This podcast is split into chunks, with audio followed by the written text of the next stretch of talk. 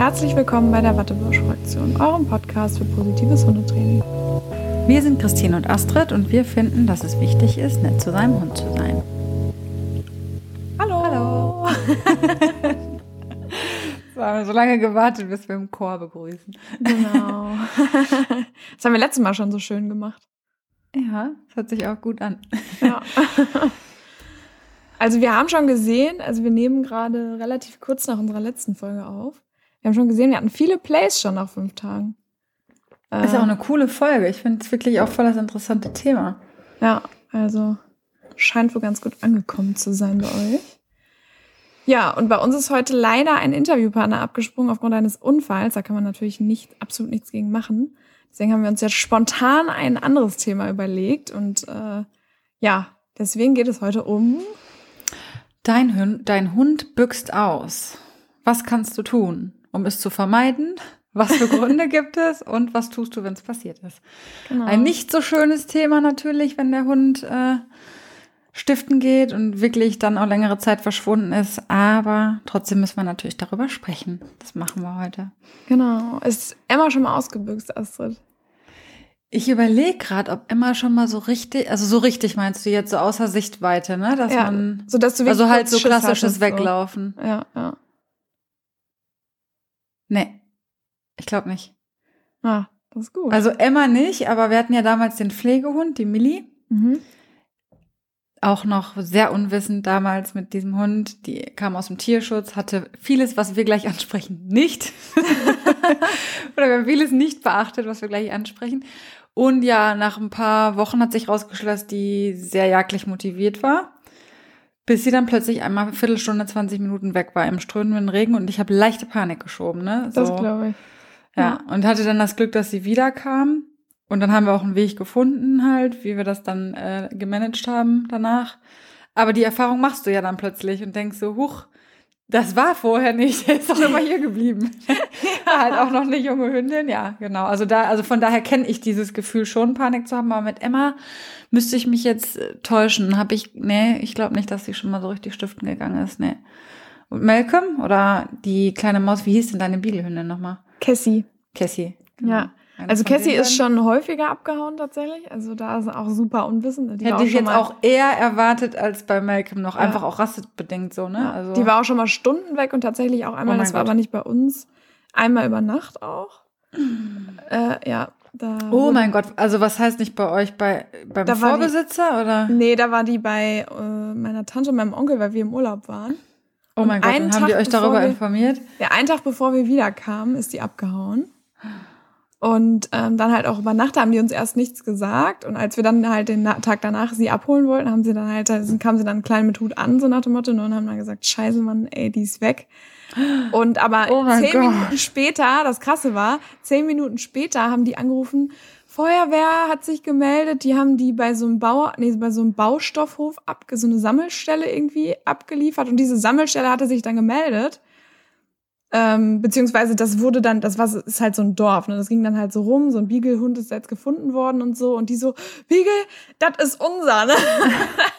dann sind die halt hin, haben die abgeholt und es war sie dann auch. Ach krass. Ja, und dann nachher, wenn sie da mal war, äh, wenn wir im Urlaub waren, haben meine Tante und mein Onkel ihr dann so eine Glocke umgehängt, damit sie immer hören. Weil die haben kein eingezäuntes Grundstück und die Hunde von denen laufen halt nicht weg. Okay. Und ähm, deswegen dachten die halt so, ja gut, die bleibt halt da, ne? Ähm, wenn, wenn andere Hunde da sind. Aber Ja, ist ja auch eine üble Botschaft, ne? Die man, man passt auf einen fremden Hund auf Ja. und dann, also zum Beispiel meine ähm, Schwester, also sagen wir mal so, Emma hat früher nicht besonders gut auf den Rückruf gehört, ne? Mhm. Und Emma hört auch nicht bei jedem auf, also Leute, die sie nicht kennt, da fühlt sie sich nicht angesprochen. Ne? Mhm. Ja. Ähm, das ist so ein bisschen der Vorteil bei einer Pfeife. Ne? Wenn man dann pfeift, das ist dann halt, das funktioniert bei allen. Ja, ja. Weil einfach das Rufen ja auch immer unterschiedlich ist. Und da ist meine Schwester zum Beispiel, die hat ja auch öfter mal die Emma, oder was heißt öfter, aber zwischendurch auch schon mal. Und die leint die einfach nicht ab, weil meine Schwester ist auch so ein mega schissiger Typ. Also Mhm. ihre Katze war ja mal zehn Wochen weg, die Wohnungskatze. Und das Gefühl einfach ist ja grauenvoll, wenn, Ja, wenn du äh, das auch noch nachher verursacht hast, in Anführungszeichen, Mhm. sage ich mal. Ja. Und äh, selbst die Emma hat wirklich eine Bindung zu ihr und hört auch auf sie und so, aber sagt, nee, ich mach die Schleppe drauf ja. und es ja, ist, ja ist auch mir okay. ja auch recht. Ne? Ja. Soll, also besser Ich hab so, da auch- wenn sie mir nachher sagt, äh, Ja. so wie bei euch. Ich habe da auch einen Horror vor, dass irgendwie einer meiner Dogwalking-Hunde mal wegläuft oder so. Ich bin zwar dagegen versichert, aber trotzdem finde ich das ganz schlimm. Ja, und klar. Malcolm war tatsächlich auch mal weg, aber nur 20 Minuten zum Glück. Aber da habe ich dann auch Panik geschoben. Und was war da der Grund? War da war Jagd, der Jagen? oder? Jagd. Ja, der okay. war jagen. Also der war frei im Freilauf, der jagte eigentlich nicht so. Aber der hat irgendwas, das war so ein kleines Waldstück, um das wir rumgegangen sind. Und im Wald war dann wohl irgendwas, was er gesehen hat. Und dann ist er wirklich, also du, ich konnte nicht so schnell reagieren. Das war so krass.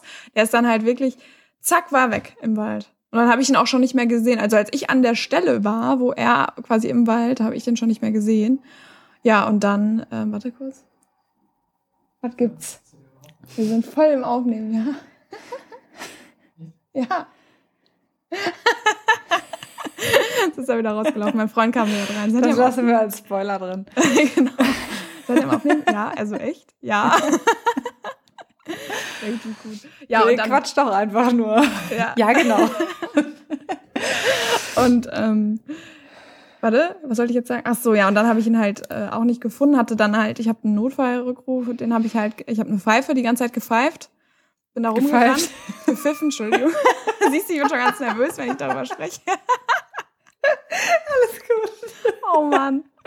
Ja, auf jeden Fall habe ich gepfiffen die ganze Zeit und ähm, habe dann irgendwann meinen Papa angerufen in meiner Verzweiflung und gesagt, du musst kommen, ich finde den nicht, der ist weg. Und ähm, tatsächlich war er dann aber wohl anscheinend auch so ein bisschen in Panik, weil er mich nicht mehr gefunden hat. Und dann ist er immer um dieses Waldstück rum und ich auch immer. Und wir haben uns dann wohl immer verpasst und irgendwann kam er mir dann entgegengerannt. Ich Auch dann so, Gott sei Dank. Ja. ich dann natürlich super glücklich, ihn wieder zu haben und alles ist gut. Und ja, dann war auch alles wieder gut. Seitdem ist das auch nicht mehr passiert, aber das war auch aufregend, ja. Ja, das ist Horrorszenario. Ich krieg das hier in der Nachbarschaft super viel mit. Also gerade so viel jagdlich ambitionierte Hunde oder so, die einfach weg sind oder ja, das macht die öfter, die geht dann jagen. Und da kannst du ja froh sein, wenn das im Wald noch äh, vielleicht, also es kommt immer drauf an, wie lange das dann ist, aber ne, dass du nicht noch Angst haben musst, da ist plötzlich eine Straße dazwischen oder so, ne? Weil das ist dann richtig übel. Oh, ja, nee, da, das war auch heftig. Und vor allem, das war eigentlich, also es kann, konntest du nicht mal Wald nennen. Also es war so ein Waldstück, weiß ich nicht, da, da, es ist vielleicht darum acht- 800 bis 1000 Meter. So, also nicht Okay. weit, so, ne? Ja, ja. Und ich hatte nicht damit gerechnet, dass da überhaupt irgendwelche Rehe drin sein könnten oder so. Und deswegen hatte ich den auch abgeleint, aber gut. Jetzt weiß Und mir fällt gerade ein, doch meiner Mutter ist die Emma mal ja, stiften gegangen. Emma ist ja so ein, ja, jetzt nicht so ein, auch nicht so ein klassischer Ja. Jäger, aber so ein Stöberlieschen, so auf Mhm. einer Suche nach einem Kackhaufen oder, Ja, ja. oder irgendwas, ne? Ja.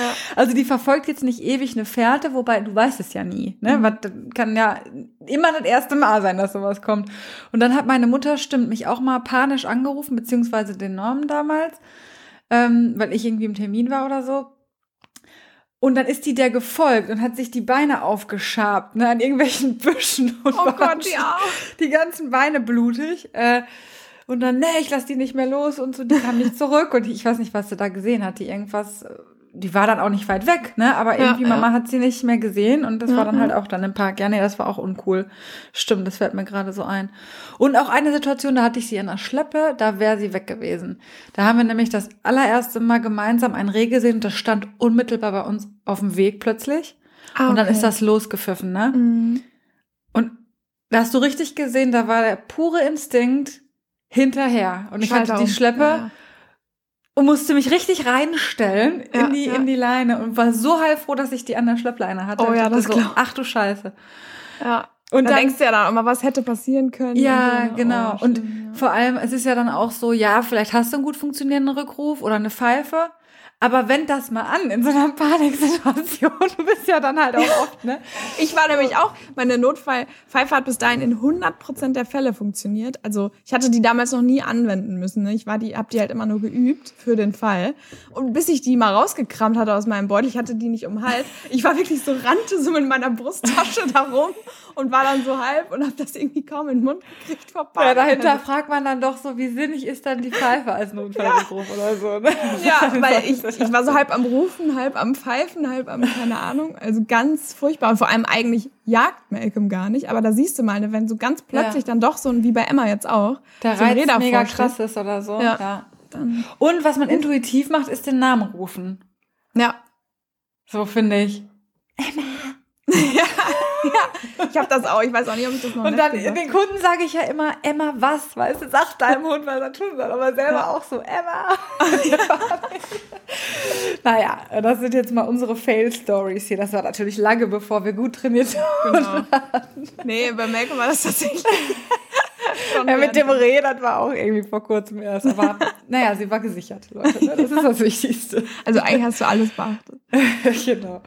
Sehr gut. So, ja, so viel dazu. Das sind unsere Geschichten dazu. Ähm, ja, aber genau, wir wollen ja darüber sprechen, wie kann man es vielleicht besser machen, als wir Genau. es an der einen oder anderen Situation gemacht haben.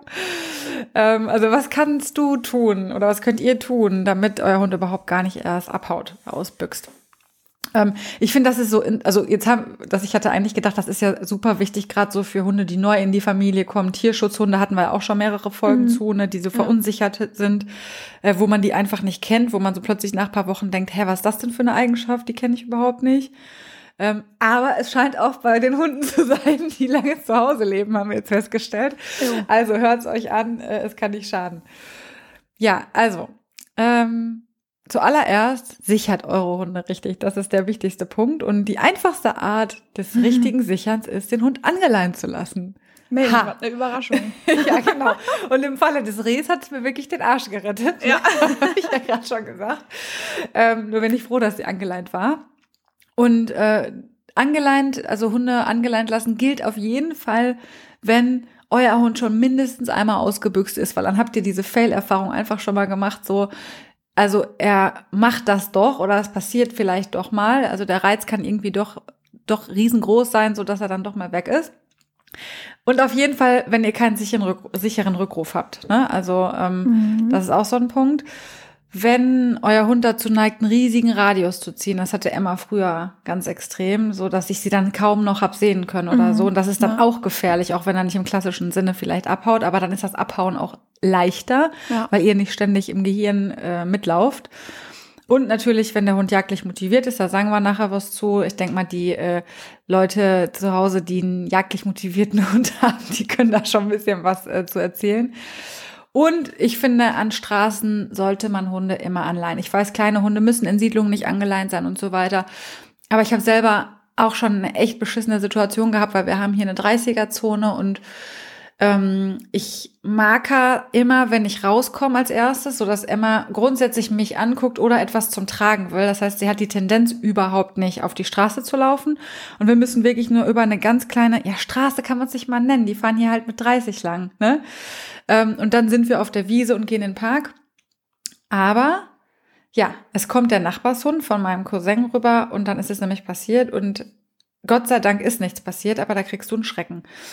Und ja, manchmal hat man diese Verwarn-Geschichte nicht mehr, wo man ein blaues Auge kriegt, sondern passiert wirklich was. Deswegen einfach an der Straße immer anleihen. Auch wenn man denkt, man kann das einsehen und es kommt kein Auto, aber es, man bricht sich echt keinen Zacken aus der Krone. Ne? Ich verstehe auch nicht tatsächlich die Leute, die, die dann so Hunde haben, die einem immer hinterher trotten und immer ohne Leine und eigentlich brauchst du auch gar kein Halsband und kein Geschirr und gar nichts. Ich verstehe, dass das natürlich für die Hunde viel toller ist, wenn die sich einfach bewegen können, wie sie wollen und wenn die Hunde immer dabei laufen. Aber es ist kein, also ich verstehe das nicht, wenn einer an einer vierspurigen befahrenen Straße Leute ohne Leine mit ihrem Hund lang gehen. Ich verstehe das nicht. Ja, ich sehe das auch. Der Hund oft, braucht ja. sich nur einmal erschrecken. Das ist Und noch nicht mal ein. Halsband oder Geschirr, um wo du reingreifen kannst. Ich Ja, meine, das kannst du genau. manchmal gar nicht, weil es so schnell passiert. Ja. Aber ja, das ist ja toll, wenn man ein Team ist und das funktioniert und das hat immer funktioniert. Aber wir kommen ja gleich auch noch zu Auslösern, wie du schon sagst, der muss sich erschrecken oder irgendwas. Das sind ja nun mal Lebewesen. Du hast nie eine tausendprozentige Garantie. Ja. Und es gibt schon, also ich habe selber im Bekanntenkreis äh, mitbekommen, also es nicht live mitbekommen, aber mitbekommen, wie eine Hündin, eine junge Hündin überfahren wurde. Die ist nämlich aus dem Park raus noch gelaufen, weil da hinten irgendwas war. Die, die waren zwei, drei Schritte im Park drin und haben abgeleint. Also selbst da sollte man überlegen, ne? Sollte ich das jetzt schon tun oder sollte ich deutlich weiter nochmal in den Park reingehen, weg von der Straße? Und jetzt nicht überlebt, ne? Die, die, ähm, also die hatten weder einen sicheren Rückruf noch ein gutes Management noch sonst irgendwas, aber ähm, ja, furchtbar einfach die Geschichte. Also Ganz schlimm sowas. ja. Ja, und äh, neben dem Angelein lassen äh, macht es natürlich Sinn, wo ist die Leine dran? Natürlich am Geschirr. bei uns oder am Halsband. Es gibt aber auch so Kandidaten und da war Cassie auch eine, ähm, die sich auch da rauswinden können oder die das Geschirr sitzt nicht richtig, sitzt zu locker oder der Hund stemmt, also es ist ja dann, die stemmen sich dann ja manchmal auch so rein und dann zack ist das Geschirr Mhm, abgerutscht. das macht also Emma. Ja? ja? Ja, Ja. genau. Und Cassie hat das damals auch gemacht. Die ist einfach stehen und die wusste genau, ne, wenn die sich so irgendwie hinstellt und man dann versucht, den Hund mitzunehmen mit der Leine, keine Chance, dann ist das, ist das Geschirr ab. Manchmal kriegt man es ja auch gar nicht mit, wenn der Hund stehen bleibt und dann gehst du weiter und zack, ist das Geschirr ab. Ja, ja, genau, plötzlich du das Geschirr in der Und Hand. genau, oder der Hund befreit sich sogar aktiv daraus. Und dafür gibt es eben Sicherheitsgeschirre. Ja, also der Hund kann sich aus diesen Sicherheitsgeschirren nicht befreien. Ähm, und zwar ist das so ein doppelter Rückensteg. Und dort, es, es gibt tatsächlich auch Leinen mit einem Sicherheitskarabiner noch dazu, ne, dass äh, sich auch der Karabiner nicht lösen kann. Und manchmal sind die auch an diesen Sicherheitsgeschirren dran. Und die, mit diesem doppelten Rückensteg können sich die Hunde eben nicht äh, aus dem Geschirr befreien. Deshalb für Ausbuchskünstler, für ängstliche Hunde sich ein Sicherheitsgeschirr sehr sinnvoll. Auf jeden Fall, ja. Also gerade so bei Tierschutzhunden oder so. Es gibt hier in Essen sogar einen Tierschutzorga, die gibt immer das Sicherheitsgeschirr mit, bis der Hund sich eingelebt hat, eine gewisse Ach. Weile. Und die sagen halt, die ersten Wochen nehmt das Sicherheitsgeschirr mit, ihr braucht es nicht kaufen oder so, aber finde ich total gut, so Ja, von der super. Idee her. Und die laufen da alle am Sicherheitsgeschirr, weil die kommen alle aus Rumänien und Co. und sind in der Regel halt verängstigt, ne? Ja, aber ein anderes Thema. Ähm, ja, dann äh, angeleint lassen, genau haben wir ja schon gesagt, aber es ist halt super ätzend für den Hund, wenn der so ständig an zwei Meter Leine laufen kann, dauerhaft vielleicht sogar teilweise oder für sehr lange Zeit. Deswegen äh, gibt es natürlich den Unterschied zwischen der Führleine, die im Optimalfall auch drei Meter hat und nicht nur 1,50. Jo. äh, ja, Listenhunde wieder ausgenommen, die müssen ja ein bisschen kürzer laufen, aber ähm, dann gibt's natürlich die Schleppleine. Das ist eine super Institution. Das war ja das mit dem Reh auch, wo ich die Schleppleine dran hatte. Die funktioniert so ein bisschen wie ein mobiler Gartenzaun oder wie so ein ja unsichtbarer mobiler Gartenzaun, der da hinten dran hängt quasi. Also man hat einen gewissen Radius halt, ähm, wo der Hund dann laufen kann an der Schleppe. Man kann, also natürlich macht dann in so einem Fall halt auch festhalten Sinn und nicht nur schleppen lassen. Das, da kommt der Name her, schleppen lassen auf dem, auf dem Boden. Ähm, und die gibt's halt in unterschiedlichen Längen, also von, ich glaube, fünf bis, weiß ich nicht, unendlich, ne, 50 oder so. 50 gibt's auf jeden Fall. Ich Ja. weiß nicht, ob es noch mehr gibt. Ja. Also 50 ist vom Handling schon ultra krass. Ich habe das mal in einem Seminar gemacht. Das ist schon so hui. Also ich würde mal behaupten, ich habe ein gutes Leinhandling, aber das war echt schwierig, Das weil jeder, jeder, äh, jeder Stein und jeder Ast verwickelt sich da drin. Aber so 10, 15 Meter finde ich ist echt eine gute ähm, Länge zum Spazierengehen. Ich mag die 10 Meter Leine sehr gerne. Naja. ähm, genau, also wichtig, falls euer Rückruf nicht funktioniert. Und achtet darauf, dass ihr dann eben die Länge, über die ich gerade gesprochen habe, und das Gewicht halt, also eine 50 Meter Leine an so ein Chihuahua ist schon krass. Ne? Ja. So, Die Leine ist bestimmt dreimal so schwer wie der. Genau, der hat dann ordentlich zu tragen. Und es gibt verschiedene Materialien. Achtet da auch ein bisschen drauf, was macht ihr da dran. Es gibt so ganz dünne für ganz kleine Hunde, die dann sicherlich vielleicht nicht so schön zu, zu, fürs Handling sind, aber für den Hund angenehmer. Also achtet so ein bisschen auf Länge und Gewicht, dass es zu eurem Hund passt. Und ganz, ganz wichtig, die Schleppleine gehört nur ans Geschirr.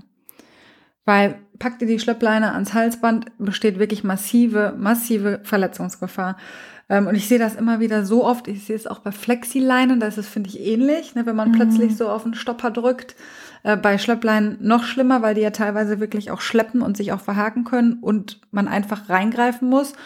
Und ich finde, das kann sich doch jeder vorstellen. So ein Hund rennt mit vollem Karacho los am Halsband und ich muss plötzlich irgendwie reingreifen und der Hund knallt nach hinten über. Also was da passiert im Wirbel- und Nackenbereich und im Halsbereich, kann man sich, glaube ich, ausmalen. Deswegen Schleppleine gehört ausschließlich ans Geschirr.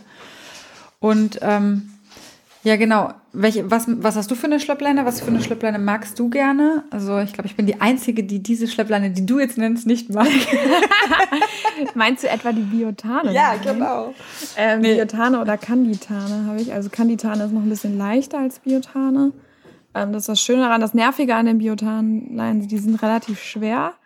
Ähm, aber sie lassen sich sehr gut säubern und die sind rutschfest. Also man hat nicht so dieses, oder also man hat nicht dieses, wenn der Hund da so durchknallt, dass man die ganzen Hände nicht mehr benutzen kann, weil das so weh tut. Das ist Gott sei Dank bei denen halt auch nicht so. Und die sind sehr knallig, bunt immer so, dass man die immer gut sehen kann.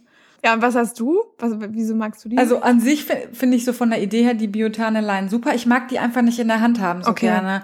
Aber auch nicht diese klassisch, also diese ganz normalen Stoff, ähm, die so ein bisschen wie so eine Longe beim Pferd sind, die mag ich auch nicht.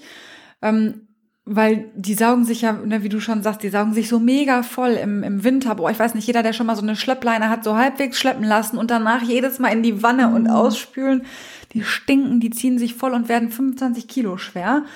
Ähm, ich habe so eine, ich weiß gar nicht, woher die kommt. Das ist eigentlich wie so eine Longe, aber die hat so Gummigrips. ah, die sind auch gut. Da habe ich auch eine von. Ne? Ich glaube, die gibt's Mhm. auch bei Achtung Werbung Fressnapf, meine ich, habe ich die Ja. gekauft, ganz normal. Ja, Ähm, und die mag ich vom Grip her super gerne und die, ich weiß nicht, die, die habe ich super gerne. Die sind so ein bisschen breiter und auch nicht so schwer halt. Also ja, Ja, die sind Ahnung. auch super, auf jeden Ich muss aber fairerweise sagen, ich habe jetzt eine Biotane-Leine auch selber noch nicht ähm, benutzt.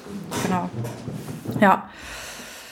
Aber es gibt da etliche Varianten, also probiert euch einfach mal aus. Aber das sind so die gängigsten, glaube ich, ne, die man so Ja. nehmen kann. Mit Biotane. Übrigens gibt es derzeit Biotane, Achtung, Werbung bei Aldi ganz günstig. Ich weiß nicht, ob es es noch gibt, wenn wir es ausstrahlen, aber schaut mal dahin. Weil die sind richtig teuer eigentlich, die Leinen. Ja, ja und ähm, man, es gibt auch eine, eine Million Shops, die die dünner machen, leichter machen, ähm, Längen anpassen, mit Griff hinten, mit ohne Griff hinten. Mit Griff ist wieder doof, weil es sich verhaken kann. Ohne Griff ist doof, weil du nicht so gut reingreifen kannst. Ja, Ja, stimmt. Genau. Solche Da gibt's Sachen. auch, da muss man sich dann wirklich Gedanken machen, was braucht man und mit Längen mal ausprobieren. Ansonsten fragt mal jemanden, wir haben das, machen das auch oft so. Äh, meine Mutter, die hat, bevor die sich jetzt die 10 Meter Leine gekauft hat, auch mal ausprobiert, wie die mit meiner 10 Meter Leine klarkommt, letztens beim Wandern. Weil die hat immer eine 5 Meter Leine und Hope hat ja auch so ein bisschen so ein Leinenproblem und da habe ich gesagt, probier doch mal die 10 Meter Leine aus. Und dann sagte sie, äh, das ist ja geil, der Hund geht gar nicht mehr so in die Leine und so, weil er einfach halt viel mehr Radius hat. Und sie dachte, sie kommt damit nicht klar. Also einfach mal ausprobieren und ja. Genau. Naja, Genau. so viel zum Thema Schleppleine. ja und je Und- länger die Schleppleine, desto schwieriger der Hund natürlich zu halten, weil je mehr Anlauf kann der Hund nehmen. Also bei sehr großen Hunden, so wie Malcolm, mit äh, fast 40 Kilo oder 35 Kilo, den kann ich nicht mehr halten, wenn er sich, na, wenn er sich 20 Meter Anlauf holt. Deswegen da auch kannst du drauf dich nur noch achten. dranhängen, dann gehst du auch nicht verloren. Genau. Aber- ja, genau, das ist auch so ein Punkt natürlich. Ja. Ja, sorry, das wollte ich noch ergänzen. Fiel mir jetzt gerade Nee. so ein. Ähm, ja, was man jetzt noch machen kann, wenn der Hund jetzt von äh, zu Hause oder schon mal zu Hause ausgebüxt ist, ne, es gibt ja nicht nur auf dem Spaziergang das Ausbüchsen, sondern auch von zu Hause, ist natürlich sinnig, genau wie ähnlich wie angeleint lassen, den, das Grundstück einzäunen. Es gibt aber natürlich auch Ausbruchskünstler, die einen Zaun überwinden können, und zwar durch folgende verschiedene Weisen. Einmal durch drüberspringen. Es gibt ja sehr springfreudige Hunde. Da muss man schon relativ hoch einzäunen. Dann auch. Es gibt Hunde, also je nachdem wie, also wenn das jetzt ein Stahl oder ein, E- äh, ich weiß ja nicht, was, was, was für Material diese, diese Zäune immer sind, aber wenn das so ein Zaun, relativ fester Zaun ist, wird das wahrscheinlich nicht der Fall sein. Aber manche Hunde gehen auch durch, durch zum Beispiel Hecken Holzzäune. Beispiel. Hecken, genau. Ja, Hecken wo man denkt, so Mensch, ne, da kommt man ja eigentlich auch nicht durch, aber durch Ja. Hecken gehen manche Hunde dann auch durch, andere wieder nicht, ne? Ja. Weil sie es als Barriere empfinden, ja. Genau, oder Holzzäune oder so. Und es gibt Ja. natürlich auch die Buddler, das war Cassie auch so ein Fall. Huch, du mein, mein Laptop hat gerade mega laut gedingst. Ähm, die hat sich drunter gebuddelt. Ähm, Ja, das machen so gerne so kleine Hunde oder so Dachshunde, Jack Russell, so solche Hunde, die buddeln sich gerne mal schon mal unten drunter durch, ohne jetzt irgendwie. Gibt auch andere Hunde, die das machen, aber das ähm, sind so Kandidaten dafür zum Beispiel. ähm, ja, dann macht es natürlich Sinn, zu Hause die Türen abzuschließen und die Fenster zuzumachen. Da durfte ich auch schon mal schmerzlich erfahren, wie es ist, wenn der Hund plötzlich die Haustür aufmacht und rausläuft. Gott sei Dank ist er dann nur in den Garten gelaufen gekommen, denn wir waren alle im Garten. Und ähm, es ging dann um Rasenmähen und so. Malcolm findet Rasenmähen nicht so klasse, deswegen musste er dann drin bleiben. Damals hat Cassie auch noch gelebt. Ja, und plötzlich kamen uns die beiden Hunde entgegengerannt. Und äh, wir so, wo kommt ihr denn her? Und ja, die hatten sich halt einfach beide Türen, also sowohl die Haus Wohnungstür als auch die Haustür aufgemacht und sind dann halt. also ja. Malcolm hat das natürlich gemacht, der Cassie war ist zu klein dafür, aber ja, die hat sich dann halt einfach auch mit rausgestibitzt.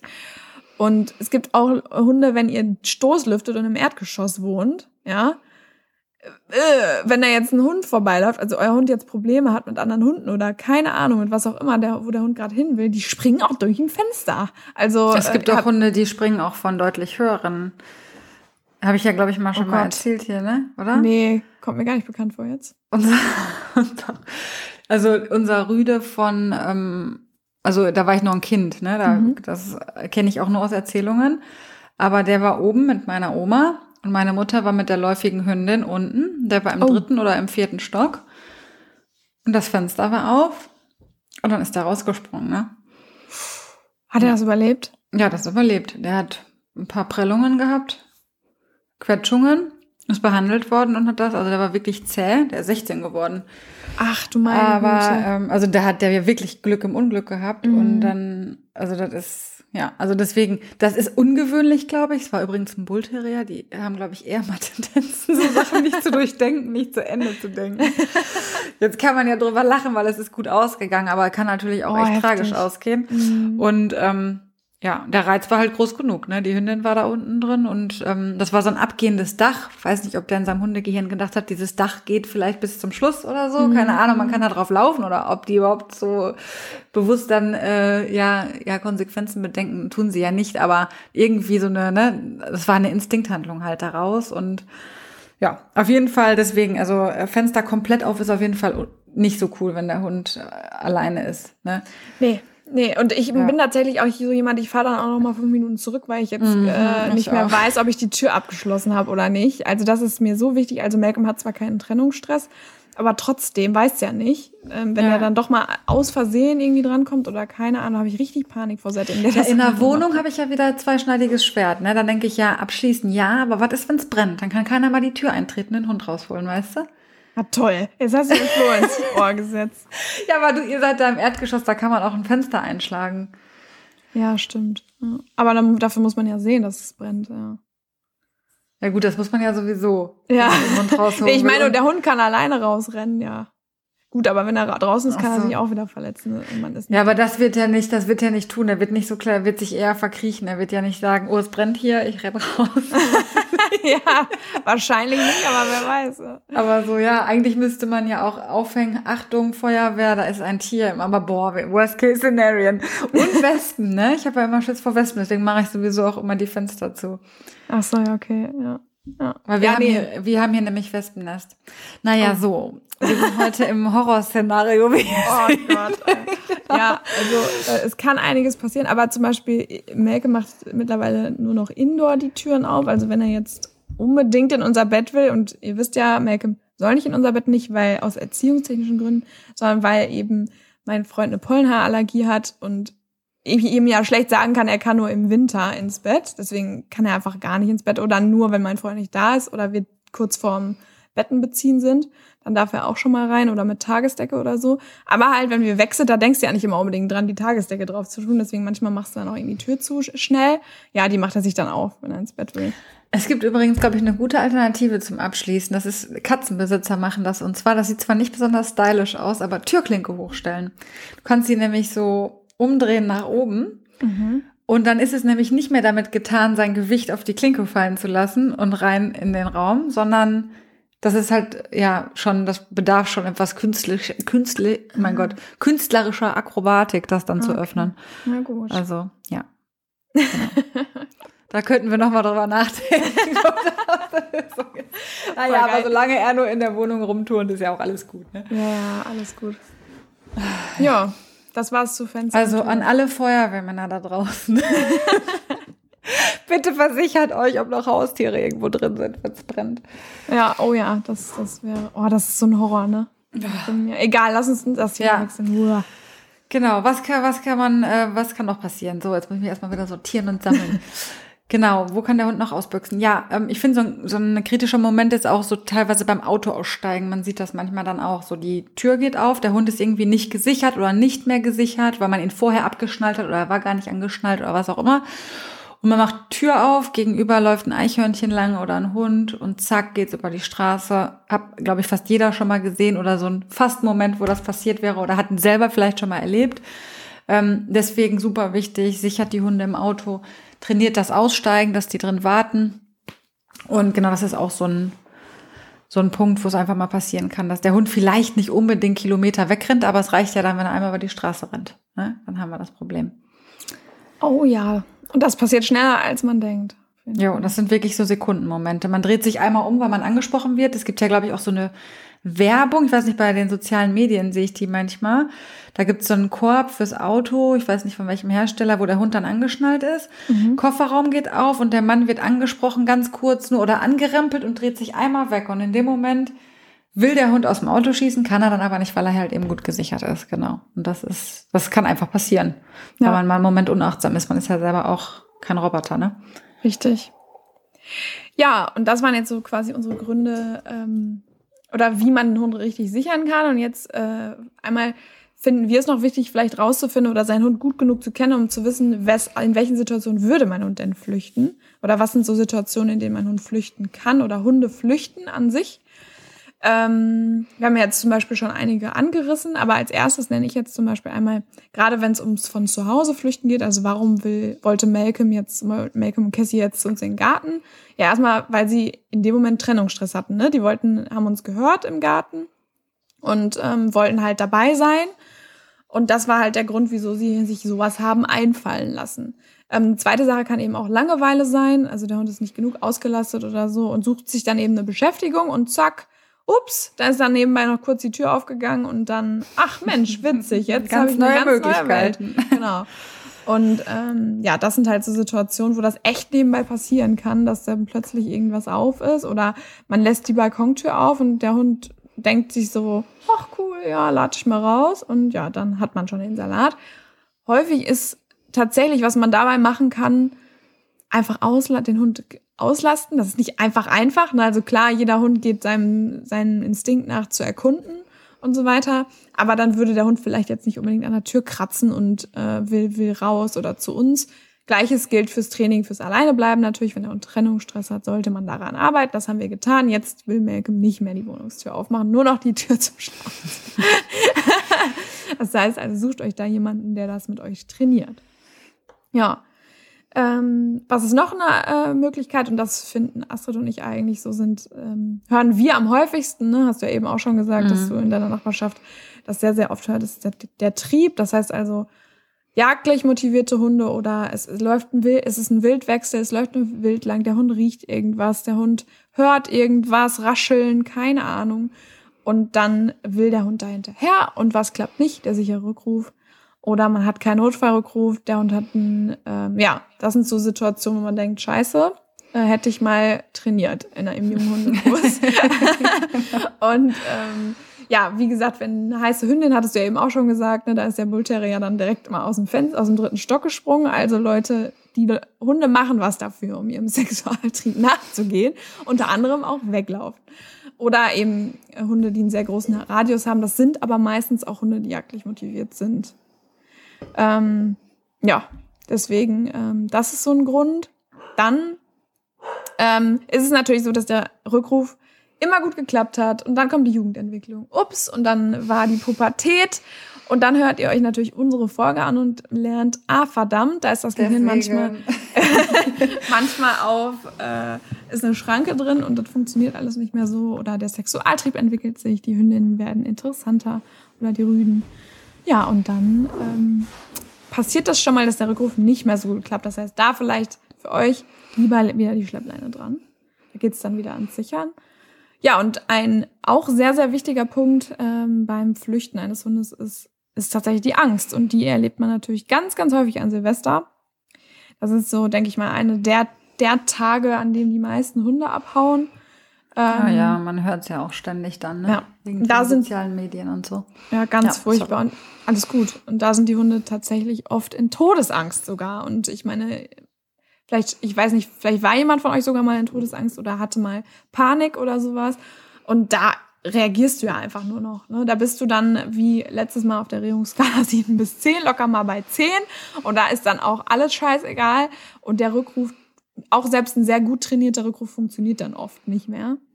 Ähm, deshalb hilft da einfach nur bei Hunden, die wirklich häufig sehr ängstlich sind, trainiert das, denn Ängste ziehen Kreise und es wird eher schlimmer als besser mit der Zeit. Habt einen Notfallrückruf, denn der funktioniert reflexartig. Dafür muss euer Hund nicht ansprechbar sein. Und Sicherthunde, natürlich, logisch, die eher mit Fluchtverhalten reagieren, wenn sie sich erschrecken. Ich denke, das ist auch klar. Ja, es gibt ja, ich habe auch schon Stories gehört, ähm, dass Hunde oder auch Menschen so in Panik geraten und in der Panik irgendwo vorrennen zum Beispiel und sich Oh. ernsthaft verletzen oder sogar teilweise auch äh, sterben von einem Schädelhirntrauma oder sowas, Scheiße. Ja. weil sie einfach so, also da, da sieht man, wie irrational das dann ist, ne? Und dass da Denken und so ein äh, operant aufgebauter Rückruf, hm, schwierig, Schwierig, ne? damit ne? durchzudringen dann. Ja, Übrigens, was wenn ihr- ja mit dem denkenden und nicht denkenden Bereich Genau. Übrigens, wenn ihr jetzt hier die ganze Zeit rascheln hört, ich sitze auf einem Sofa und ich finde gerade keine bequeme Position. Und deswegen rutsche ich jetzt so ein bisschen rum. Du So. machst die Antiparty zu meinem Stuhl auf, Christine. Genau, du, du, du streckst dir auch die ganze Zeit den Nacken. Ja, Also, ja, ja irgendwie wird es ein bisschen ungemütlich. Ja. Okay. Aber, ja. Hast du da noch was? Nee, ne? nee, da bin ich durch. Ähm, genau, bei diesen Auslösern, sage ich mal, wo jetzt ähm, der Hund flüchtet, also es sind natürlich zwei Dinge wichtig. Punkt eins, trainiert an den Auslösern selbst. Also, ne, hat Christine ja schon gesagt, Trennungsstress, die Langeweile oder die jagdliche Motivation oder halt eben die Angst. Gut, an der Jugendentwicklung selber könnte jetzt nicht so viel ändern, da müsste durch. Ähm, aber was in allen Fällen hilft, ist ein sicherer Rückruf. Und ähm, da gibt's halt unterschiedliche Varianten, das haben wir gerade auch schon mal angeschnitten. Und zwar gibt's eigentlich so drei ja, Kategorien von Rückrufen. Und zwar den einfachen Rückruf, den kennt, glaube ich, jeder. Das ist so, hier, komm. Ne? den hat, glaube ich, jeder irgendwie. Oder ein einfacher Pfiff, kann das auch sein. Ähm, dann gibt's den doppelten Rückruf und den Notfallrückruf. Und äh, ich erkläre mal ganz kurz so die Unterschiede. Also beim einfachen Rückruf ist es, ja, leider ist der einfache Rückruf meistens gar nicht aufgebaut in der Realität. Der wird einfach nur angewendet. Der Hund kommt auf die Welt und kennt das Signal hier, im besten Fall, oder die Pfeife und weiß, was zu tun ist. So, dementsprechend gut funktioniert er meistens auch. Wenn wir Glück haben, ist er aufgebaut, halt mit Belohnungen und so weiter. Machen wir vielleicht auch noch mal eine Sonderfolge zu, wie man solche Sachen machen kann. Aber genau, oftmals ist er leider nicht besonders gut aufgebaut. Ähm, dann gibt's den doppelten Rückruf. Ähm, und der hat eben die Besonderheit, dass der aus zwei Signalen besteht, nämlich dem Umorientierungssignal oder Abwendesignal, vielleicht manchmal passender, und dem Ankersignal. Und ohne da zu tief reinzugehen, macht das aber durchaus Sinn, weil das äh, Schwierige beim Rückruf halt eben ist, dass der Hund sich ja von einem Auslöser abwenden soll. Und das macht Sinn, das gesondert zu trainieren und zu verstärken. Und das ist halt eben einer der Schritte, den man da trainiert. Und das Ankern ist eben das auf mich zurennen und das wird auch nochmal gesondert trainiert. Und zusammengebaut ist das eben der doppelte Rückruf. Und der ist sehr effektiv, weil auch das Ankersignal, für die, die es nicht kennen, das wird halt permanent gegeben. Also zum Beispiel komm, komm, komm oder sowas. Ähm, das sorgt halt eben dafür, dass ich immer irgendwie im Gehirn bin. Ne? Also der Hund hat sich jetzt von dem Reh abgewendet, schon ja mega geil. Ja, aber jetzt muss er noch 20 Meter überbrücken und dann ist da noch eine geile Hasenspur. Ja, toll. Und ich habe einmal hier gerufen, ne? Ja, schön. Wenn ich Glück habe, hat er sich eben abgewendet, aber dann kommt diese geile Hasenspur und düdüm. Und dieser Anker sorgt dann halt dafür, dass man sich immer wieder in Erinnerung ruft und der Hund dann denkt, ach ja, stimmt, da war ja was, ich soll ja zurückkommen. Und da wartet was Tolles auf mich. Und dann gibt's halt eben, hat Christine ja gerade schon angesprochen, den Notfallrückruf oder Super-Schlachtruf wird er aber genannt. Ich finde den Namen so furchtbar. ja, ich weiß auch nicht. Irgendwie ja, wirklich so. Yippie, Schweinebacke, du. Ja, genau. Oder man denkt ja immer so an Wikinger, die so in so eine Schlacht ziehen. Ne? Naja, ähm, auf jeden Fall der, die Besonderheit da ist eben, dass der, also wir haben das, hört einfach in die letzte Folge nochmal rein, so da gehen wir so ein bisschen auf die Themen ein, dass der über diese ganz alte Lernform Form der klassischen Konditionierung aufgebaut wird. Und das heißt, dass er eben auch, also dass er reflexartig funktioniert und dass er eben auch funktioniert, wenn der Hund nicht mehr im denkenden Bereich ist. Also eben genau die Situation, die Christine gerade erklärt hat. Der Hund ist in Panik und kann Gelerntes gar nicht mehr abrufen. Und dann können wir nur noch auf Reflexe und Instinkte zurückgreifen und müssen irgendein Werkzeug haben, was auch in diesem, ähm, ja, nicht mehr denkenden Bereich funktioniert. Und das könnte dann zum Beispiel der Notfallrückruf sein. Deswegen macht es durchaus Sinn, so einen auch in der Tasche zu haben. Und ob das dann die Pfeife ist, Christine, das. Das würde ich mir dann auch noch mal überlegen. Denn äh, rauskramen ist nicht so Weil wenn du selber in Panik bist, wenn man selber in gerade- Panik ist, genau. Aber das muss jeder für sich wissen, wenn man die um den Hals hängen hat oder Genau. so immer ständig, dann ist das auch vielleicht eine Idee. Genau, also das mal grob so zu den Unterschieden. Und wichtig ist sowieso beim Training auch und grundsätzlich in der, also in der Anwendung halt sowieso, ruft laut, weil die, also je höher euer Hund im Trieb ist, also in der Erregung ist, umso weniger hören tut er euch faktisch. Teilweise so gut wie gar nicht, wenn er zum Beispiel jagen ist oder so. Deswegen laut rufen und trainiert es auch entsprechend laut. Das ist genauso wie mit dem Entspannungssignal von letztem Mal. Also tra- trainiert es wirklich so, wie ihr es nachher braucht. Und dann stellt euch auch die Frage, ich bin halt ein super Freund von freundlicher Ansprache. Ich habe mir das selber auch antrainiert. Mhm. Ähm, aber kann ich das? Kann ich in Panik freundlich meinen Hund zurückrufen? Ne? Das ist auch beim Anti-Giftköder-Training zum Beispiel so. Wenn man wirklich Panik hat, der Hund schluckt einen Giftköder, kann ich dann nix da sagen. Ja, ich weiß. genau also die Frage muss man sich halt stellen. Das muss man ansonsten wirklich auch gezielt trainieren. Und ansonsten trainiert es halt in einer etwas, ich sag jetzt mal, dominanteren äh, Stimmlage und belohnt es hochwertig, dann ist es dem Hund auch scheißegal, wenn auf dieses gemotzte Zurückkommen äh, dann eine richtig geile Belohnung äh, folgt und er es so gelernt hat, ist es ja okay, wenn es tatsächlich keine ätzende Konsequenz hat. Weil sonst funktioniert es nicht. Wenn ihr immer zu mir trainiert und dann zu mir schreit, bringt halt nichts. Das ist ein völlig anderer Rückruf. Und da wiederum ist die Pfeife ein Vorteil, ne, weil die sich halt immer gleich anhört. Egal welche Emotionen ich habe, ich pfeife da rein und habe immer den gleichen Ton. Also man muss es so ein bisschen für sich abwägen. Und die ist auch ein bisschen lauter als man selbst. Also ich habe das Genau. selber mal, ich habe den doppelten Rückruf habe ich nicht mit Pfeife, ich, den Notfallrückruf habe ich mit Pfeife. Und der doppelte Rückruf, das ist schon manchmal anstrengend, auf die Entfernung dein Ankersignal zu, zu brüllen da. Go, go. so, irgendwann, irgendwann Weil man es ja auch der Puste. permanent geben muss, bis der Hund dann da ist, genau. Ja, ich habe Ja. auch gerade gesagt, ich habe, glaube ich, eins, zwei, drei, vier, viereinhalb äh, Rückrufe. So, okay, denkt sich jetzt vielleicht der eine oder andere, what the fuck? Ne? Der einfache Rückruf, das ist nämlich dieser Wischiwaschi-Rückruf, den von mir aus auch die Kunden immer behalten können. Das ist dieses Komm. Ist mir egal, ob du jetzt kommst oder nicht, aber wäre nett, wenn du kommst halt. Ja, ist jetzt gerade ja, nicht wichtig, ne? Dann, weil wir ja auch ein bisschen Sport machen, das hier, das wirklich ins Vorsitz kommen, was nochmal ganz anders aufgebaut ist. Dann den doppelten Rückruf mit Pfeife. Und ähm, jetzt bin ich bei drei, ne? Wie komme ich denn auf viereinhalb? Notfallrückruf? Dreieinhalb dann. Ähm, ja, genau, dreieinhalb müssen es dann. Halb, weil mein Notfallrückruf auf jeden Fall wieder ein bisschen Training bedürfte. Ach so. genau. Ah, okay, das ist die, das ist Und halbe, ähm, alles klar. genau, aber das wären dann theoretisch vier. Und da sieht man auch, was Hunde unterscheiden können. Je Mhm. nachdem, wie es dann trainiert ist halt, ne? Also ist unfassbar. Und ja. Genau. Ja. Das auf jeden Fall zum Thema Rückruf. Sehr wichtig auf jeden Fall. Ähm, Mhm. Ja, was man äh, noch machen kann, ist, also als Vorbereitung, falls ein Hund mal weglaufen sollte oder falls man einen Hund hat, der gerne wegläuft, sich Spazierinseln auf ähm, den Gassistrecken zu bauen. Das heißt also, man sucht sich eine bekannte Gassistrecke aus, die ihr halt äh, häufig geht, also ähm, das ist eure Hauptstrecke, sage ich jetzt mal, oder eins oder zwei, drei Hauptstrecken von mir aus auch. Und auf diesen Hauptstrecken baut ihr Inseln auf. Das heißt also zum Beispiel, keine Ahnung, das nächste Wasserloch. Und da ist dann die Schwimminsel. Da darf euer Hund dann schwimmen, da wird gespielt m, mit dem Dummy im Wasser oder so. Und keine Ahnung, einen halben 500 Meter weiter ist ähm, die Futterinsel. Da wird dann Futtersuche gemacht oder ähm, weiß ich nicht, paar Tricks gemacht. Dann nächsten 500 Ma- Meter weiter von mir aus eine Entspannungsinsel oder keine Ahnung, irgendwas. Denkt euch was aus, werdet kreativ. Ihr könnt auch mehr, ihr könnt auch zweimal eine Trickinsel machen oder zweimal eine Entspannungsinsel, das ist egal. Wichtig ist nur, dass da immer was Tolles gemacht wird auf diesen Spazierinseln, dass ihr quasi Punkte habt, ähm, äh, in denen ihr euren Spaziergang einteilen könnt. Und das hilft euch nämlich, wenn der Hund wegläuft. Ähm, man sollte vielleicht, wenn man einen Hund hat, der häufig ausbüchst, sowieso nur da spazieren gehen, wo der Hund sich auskennt, dass er zur Not auch den Weg nach Hause findet oder zu euch.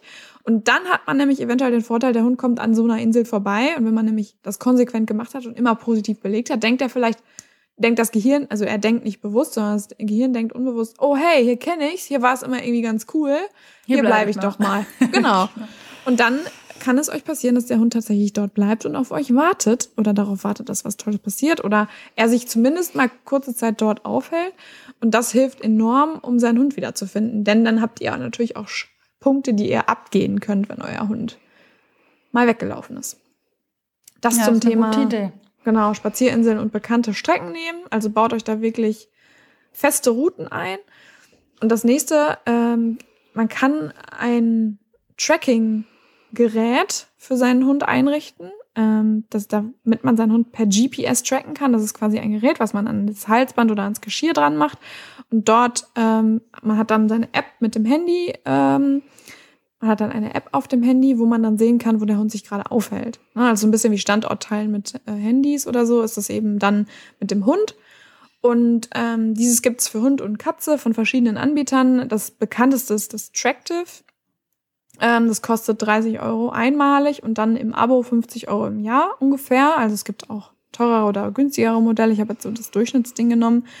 Es gibt ähm, das für Hund, für Katze. Es gibt welches, das sechs Wochen Akku hat. Es gibt ganz viele unterschiedliche. Es gibt auch welche, wo ihr dann noch irgendwie den Puls von eurem Hund noch mitmessen könnt und weiß ich nicht was, wie viel Bewegung der so hat. Das ist jetzt aber in dem Fall nicht so wichtig. Wichtig ist auf jeden Fall, dass ihr wisst, wo euer Hund ist. Und dann gibt's noch das Porfit 2, den Pet-Tracker davon. Das ist, kommt aus Großbritannien. Das ist, kostet ähnlich viel und funktioniert auch ähnlich. Ähm, ist nur ein bisschen fancier aufgebaut. Mm, ja, und da ist es halt wichtig, dass das immer aufgeladen ist, dass das vernünftig eingerichtet ist. Aber dann könnt ihr euren Hund tatsächlich tracken, wo, wo er ist. Und das ist, kann euch wirklich manchmal das Leben retten und eurem Hund auch, wenn der nämlich gerade weg ist und ihr einfach nicht wisst, wo er sich aufhält. Ja, und man geht ja doch manchmal auch, wenn man jetzt wirklich so einen Kandidaten hat, der ständig wegläuft, auch mal gerne eine Runde, die neu ist. Ne? Und dann plötzlich Ja. hat man auch den Salat und dann weiß man eben nicht mehr, wo bin ich, wo ist der Hund und ja. Das kann auf jeden Fall Leben retten. Jo. Du hast dir jetzt einen bestellt, hast du gesagt, ne? Ich habe mir einen bestellt, der ist jetzt auch angekommen. Für Malcolm oder für einen Kunden? Nee, für Malcolm. Ähm, nicht, weil ich jetzt denke, der haut ab, aber ich weiß auch nicht, nur so zur Sicherheit einfach. Wollte ich gerne sowas haben. Ähm, genau, wird das dann am Geschirr befestigen. Ich muss noch dieses Abo abschließen, das muss man separat bestellen. Und dann, Okay. ja. Ja, Der Akku ja mal berichten nächste Mal, wie es funktioniert. genau, mache ich. Denn der Akku hält, glaube ich, bei dem jetzt nur so sechs Tage, bei dem anderen bis zu sechs Wochen.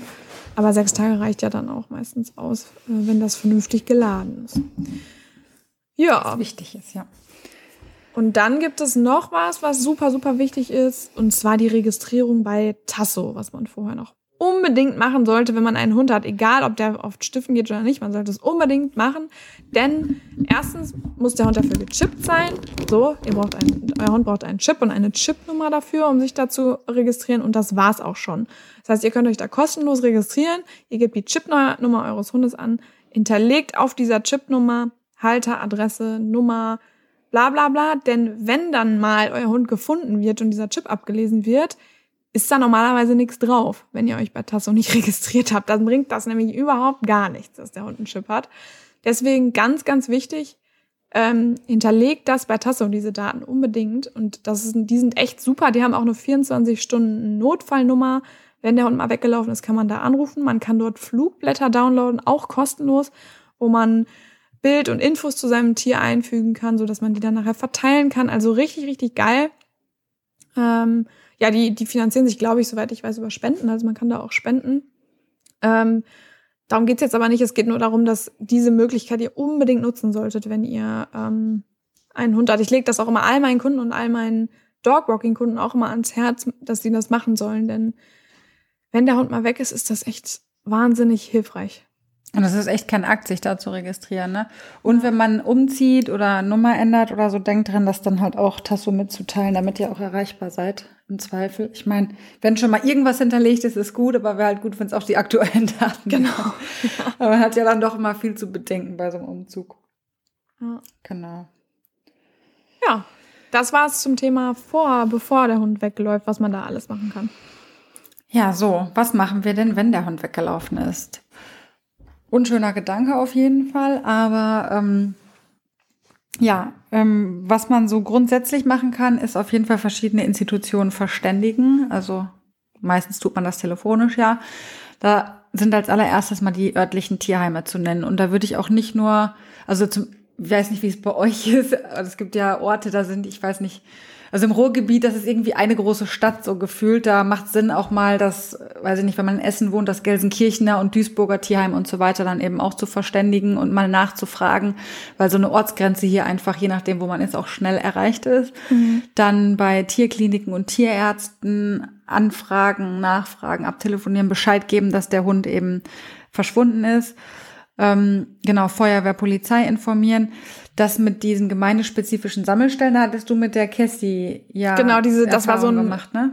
Ja, das war so ein Bauhof. Die ähm, Cassie ist, habe ich ja eben schon erzählt, ne, weggelaufen und die Feuerwehr hat tatsächlich Cassie bei dieser gemeindespezifischen Sammelstelle abgeladen, weil die den Hund dann über Nacht da irgendwie gelagert haben. Ich weiß nicht, ob das normal ist, also ob das häufiger passiert. Gott sei Dank bin ich da noch nicht, ähm, bin ich da noch nicht gezwungen worden, ähm, dass, dass mir sowas passiert ist. Auf jeden Fall, ja, war das in dem Fall sehr hilfreich, dass meine Tante und mein Onkel angerufen haben.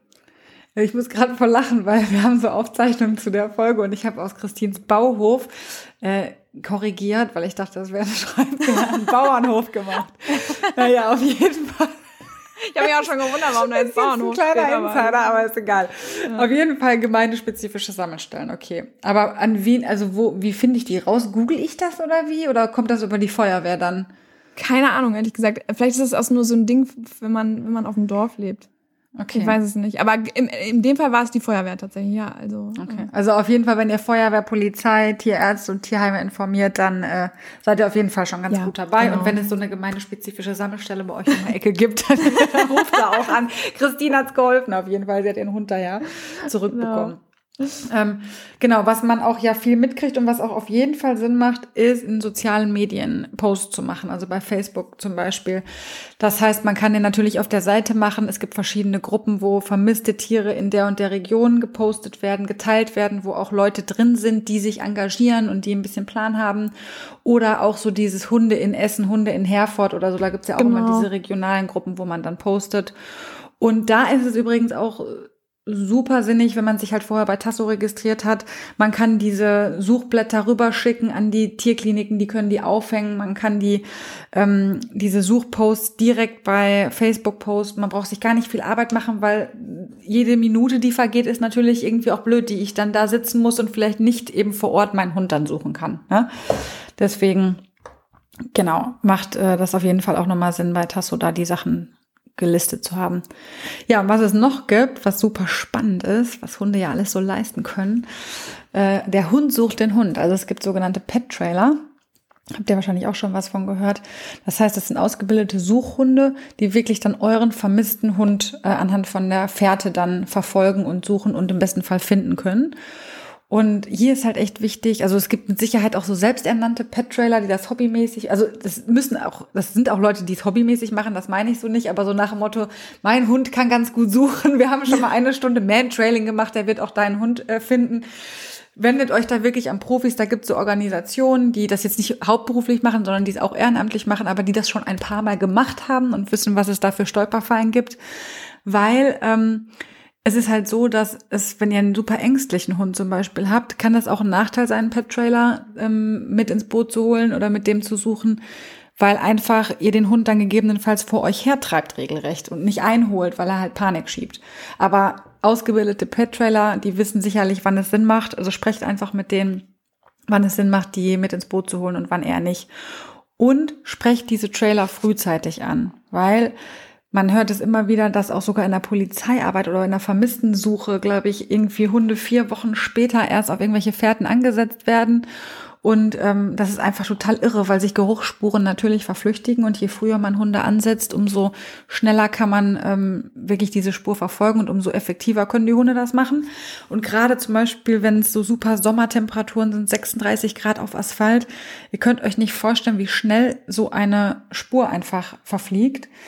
Also ich sehe das selbst immer beim Mantrailen mit Emma in, im Sommer, die ist jetzt kein Profi oder so, aber selbst da im Kleinen sieht man das schon, wie wahnsinnig, also unterschiedlich das je nach Boden ist und so weiter und wie schnell auch so Geruchsspuren einfach verflüchtigen. Und wir gehen, glaube ich, zehn Minuten nach dem, nach dem Menschen los. Ne? Also das sind dann sicherlich Profis, die Hunde, aber wie gesagt, Ende vom Lied, ähm, holt die frühzeitig ins Boot, besprecht mit denen, ob das Sinn macht. Und dann, genau, könnt ihr die gegebenenfalls losschicken. Die haben schon die ein oder anderen Hunde gefunden, auf jeden Fall. Ja, schon krass, ne, was es alles gibt, also was es alles für Angebote gibt, äh, mhm. um, um da wirklich helfen zu können. Und ja, ich, wir hoffen natürlich, dass ihr nie in diese Situation kommt, aber jetzt seid ihr vielleicht ein bisschen vorbereiteter. Ja, was man vielleicht noch vor Ort machen kann, man kann die Strecke nochmal abgehen. Wichtig ist auf jeden Fall, dass einer immer vor Ort bleibt. Ähm, ja. Man äh, kann die Strecke nochmal abgehen, man kann die Spazierinseln aufsuchen, man äh, kann jemanden schicken, der zu Hause schaut, Futterstellen auslegen, auf den Inseln vielleicht sogar, wenn ihr welche habt, oder am letzten Ort, wo ihr ihn gesehen habt, den Hund, oder wo ihr ihn vermuten könntet. Ähm, Helfer anweisen, den Hund nicht zu verfolgen oder einzufangen. Gerade nicht bei Hunden, die sehr ängstlich sind. Das wird immer, immer wieder, äh, da werden immer, immer wieder Fehler gemacht und es wird immer, immer wieder gesagt, bitte Leute, fangt diese Hunde nicht ein. Denn wenn sie gesehen werden, vielleicht auch nochmal an euch, wenn ihr selber mal in die Position kommt, dass ihr Helfer sein könnt, wollt, wie auch immer, ähm, oder einen Hund seht, nicht einfangen, melden, dass ihr ihn dort gesehen habt, ähm, sofort den Besitzer irgendwie kontaktieren oder weiß ich nicht was für eine Nummer und den Anweisungen des Besitzers folgen ähm, oder den Leuten, die dort äh, dran sind. Wenn die sagen, okay, der ist super easy zu Menschen, ähm, auch dann kann es passieren, dass der gerade sehr verängstigt ist, weil er ohne Bezugsperson ist, weil ihm vielleicht gerade irgendwas Schlimmes passiert ist oder, oder, oder. Ähm, deswegen einfangen nicht.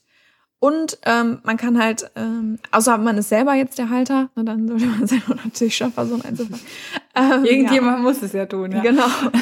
Name oder bekannte Signale rufen, dauerhaft geben als Orientierungspunkt. Das war damals, was mich gerettet hat mit Malcolm, ne, dass ich die ganze Zeit meine Pfeife gegeben habe und gerufen habe zwischendurch. Dann hat er, konnte er orten, wo ich bin und kam mir dann relativ zielstrebig da, dann auch entgegengelaufen.